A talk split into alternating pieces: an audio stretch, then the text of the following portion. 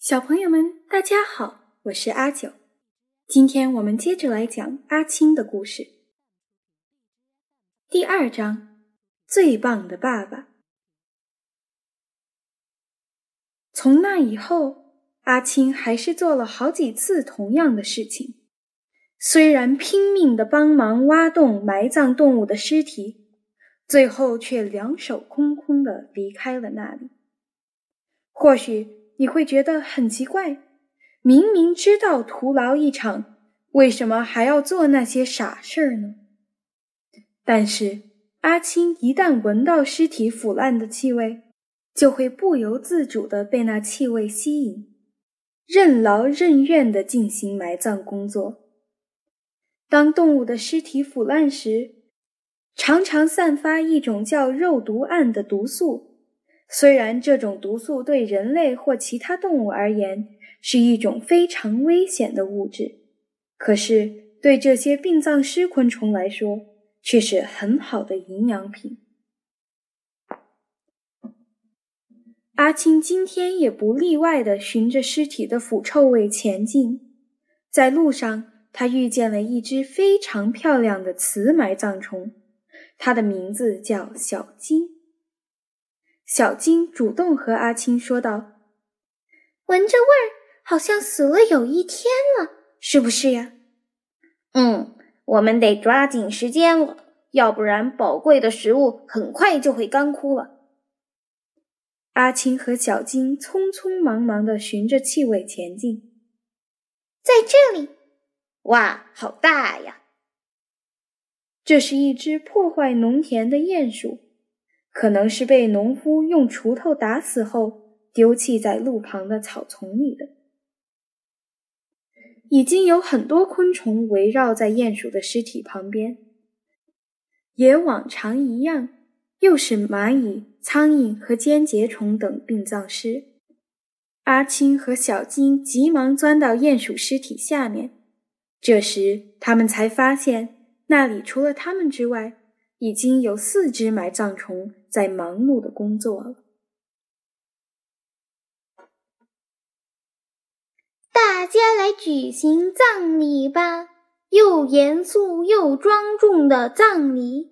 大家来举行葬礼吧，又干净又快速的葬礼。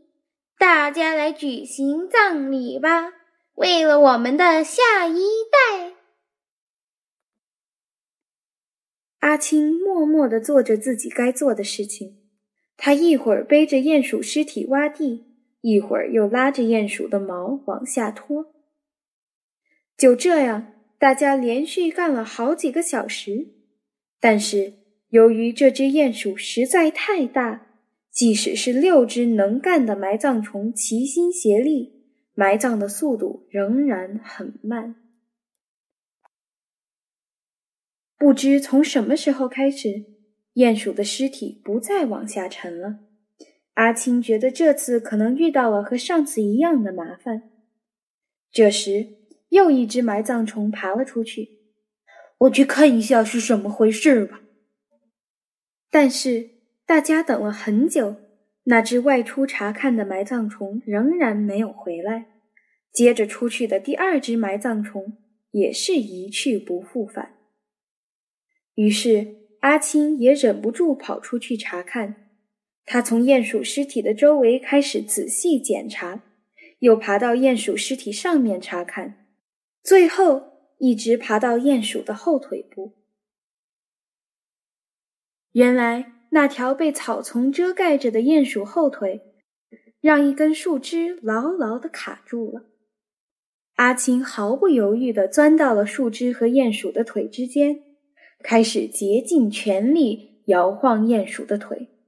但是鼹鼠的腿只是稍微晃了晃，看来这样无法把鼹鼠的腿拔出来。其实。阿青完全可以叫那两只埋葬虫来帮忙，但是他却没有这么做，而是开始大口大口地咬断树枝。他那坚硬的大颚就像一把剪刀，咔嚓咔嚓地剪着树枝，终于被卡住的地方渐渐地松脱了。现在再用力咬一口就可以大功告成了。阿青用尽最后的力气，咔的一声咬断了那根树枝。正在这时，那两只埋葬虫东张西望地爬了过来。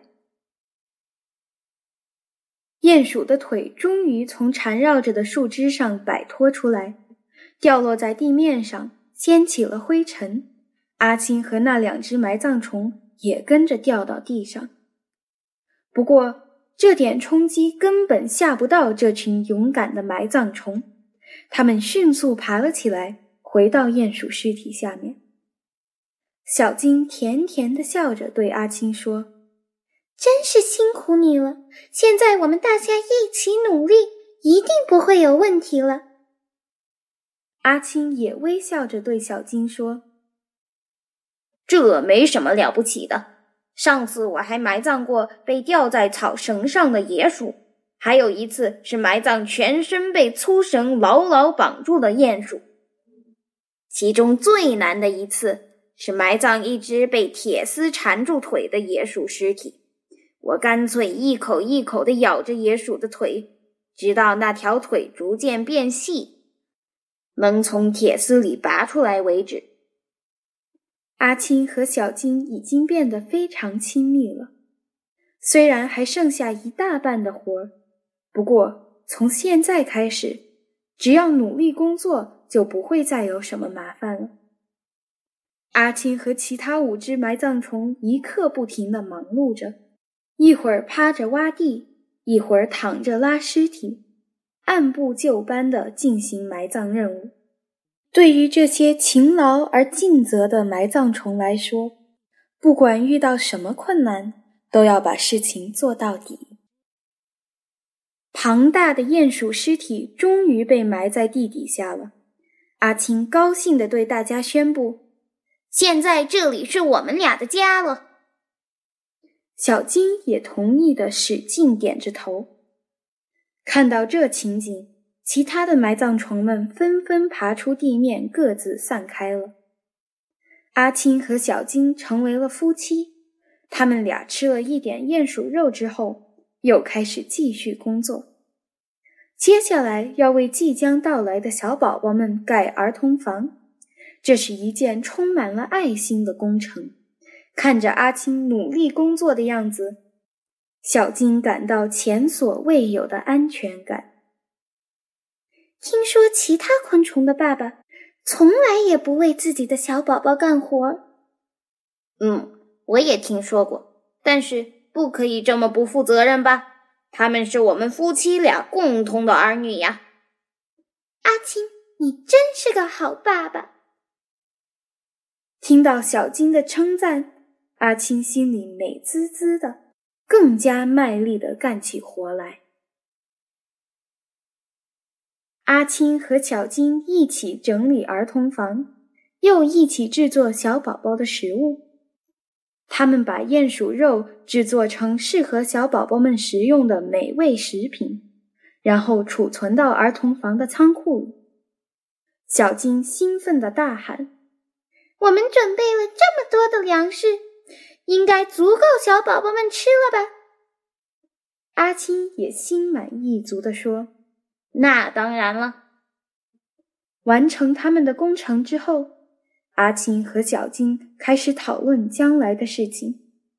阿青说：“我们已经完成了父母应尽的责任，所以我打算离开这里了。”小金依依不舍地说。我想留在这里，因为我已经厌倦了到处流浪的生活，再不想再从事殡葬师的工作了。那好吧，你要好好保重身体呀。阿青说完话，离开了儿童房。小金也挥着手说：“阿青，再见了，路上小心呐。”